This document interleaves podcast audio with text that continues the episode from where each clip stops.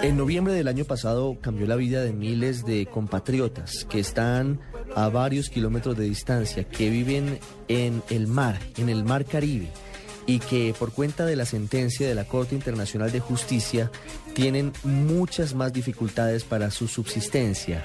Melissa Velázquez y María Juliana Silva hablaron con una de esas personas, un raizal que ha visto cómo disminuyen sus ingresos por cuenta de todo lo que ha pasado en esta zona de nuestro país. Así lo detectó el radar en Blue Radio. San Andrés, Providencia y Santa Catalina es considerada una de las islas más hermosas con una de las mejores playas de América. Ubicada al noreste de la costa atlántica, se destaca entre muchas razones por la belleza de sus playas, la calidez de su gente y su riqueza cultural. Zona turística y de pesca por tradición, la mayoría de sus habitantes se dedican a estas actividades. Sin embargo, su población siempre ha sido víctima de las promesas no cumplidas de la politiquería del país. La gente está decepcionada de este gobierno. Simplemente le prometen a la gente de cosas y nunca les, cumplen. O cuando llegan las elecciones y cosas de esas, eh, le inventan a la gente, aprovechan de la necesidad de la gente. Son cosas que, Dios mío, eh, son dolorosas porque hay gente necesitada la isla.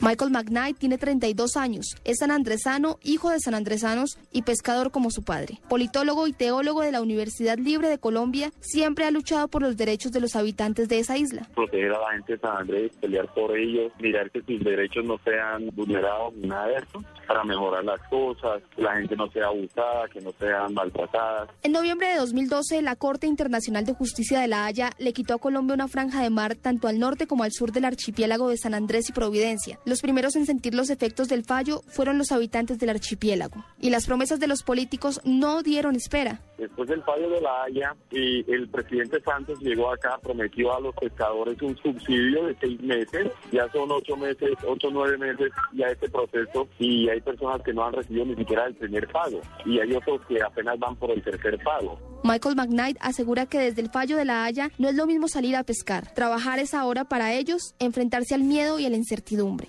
no podemos salir a pescar eh, como anteriormente lo hacíamos por miedo a los a las embarcaciones de Nicaragua. Tenemos miedo.